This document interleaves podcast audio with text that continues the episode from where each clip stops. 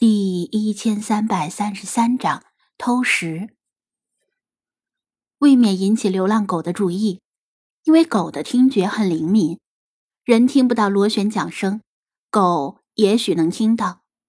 张子安遥控无人机继续爬升一段高度，然后飞到聚居区的上空，拉近焦距，将下方的情况尽收眼底。这似乎是一家规模不大的熟食加工厂，从其他地方运来的生肉在这里被加工成各种熟食制品，然后再销往全国各地。那一对土狗躲在墙角，盯着一辆刚停下的货车。货车车厢门开着，几位工作人员把车间流水线里出来的一串串香肠用手推车。推到货车旁，装车，然后再去运。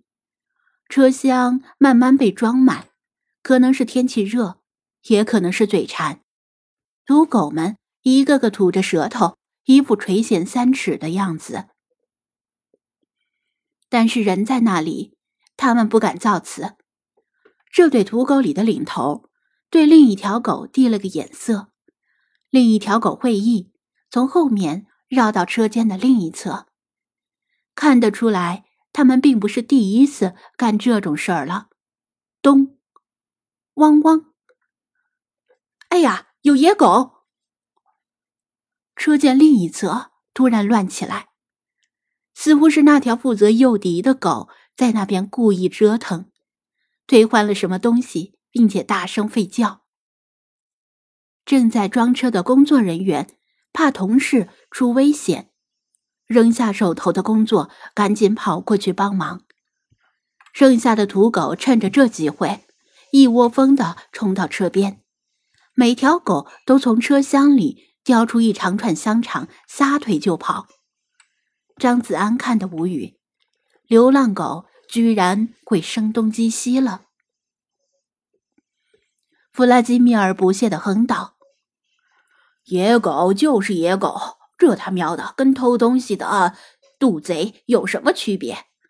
你看我们无产庙从不拿老百姓一针一线。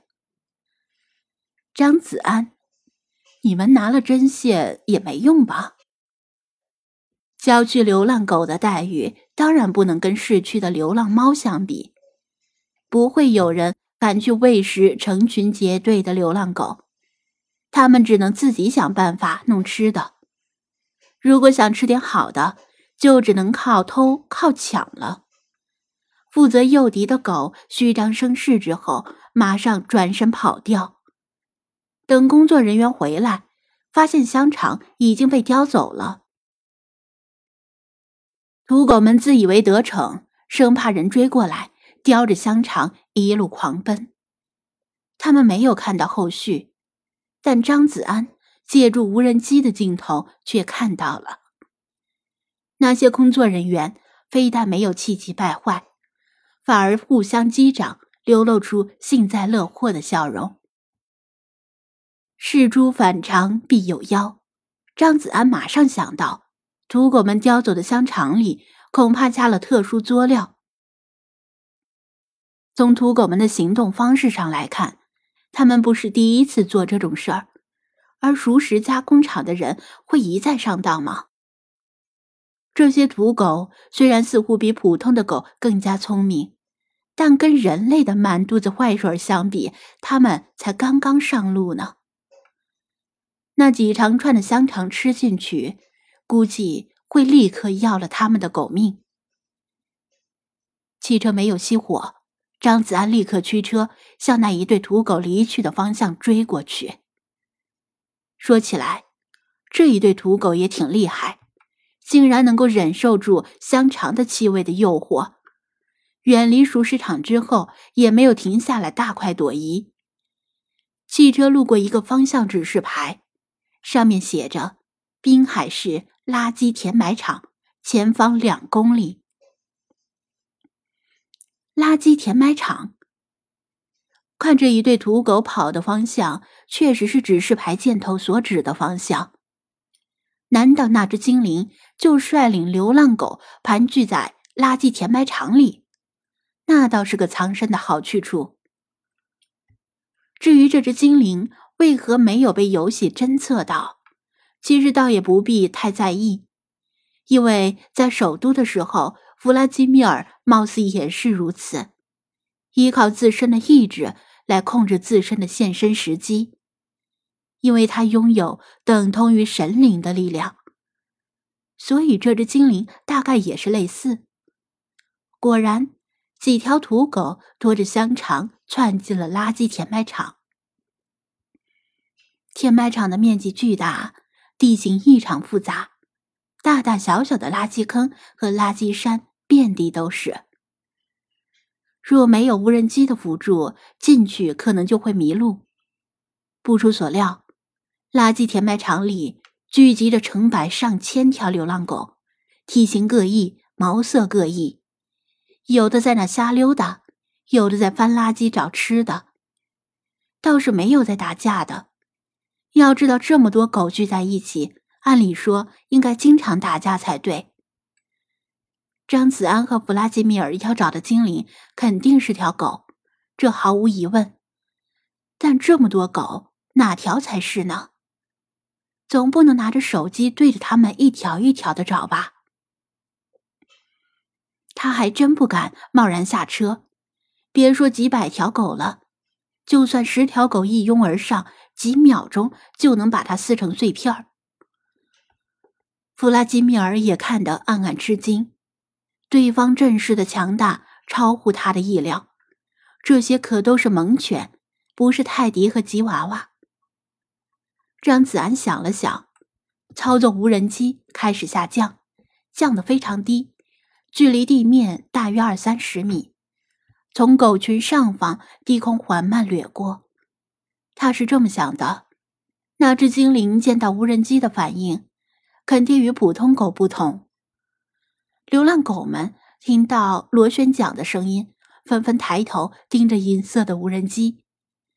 但他们的瞳孔里只有短暂的诧异和迷茫，发现无人机不会对他们造成威胁，便继续做之前的事儿。因为垃圾填埋场里时常也会驶过奇怪的机器，他们早已习惯。不仅是流浪狗，正在操纵大型机械的填埋场工人也注意到了无人机，他们同样没有在意，以为是哪个富二代什么的。又有了新的玩具。张子安耐心的操控无人机，以 S 型在填埋场上空徘徊，尽量让无人机吸引每条狗的注意。这时，他又看到那几条拖着长串香肠的土狗，他们一直跑到另外几条狗的身边才停下，呼哧带喘的松开嘴，放下香肠。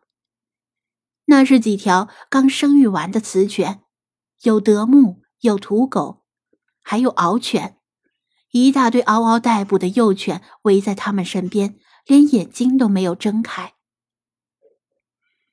原来这几条土狗冒险去熟食加工厂偷香肠，不是为了自己填饱肚子，而是为了让这些刚生完孩子的雌犬可以吃到干净的食物。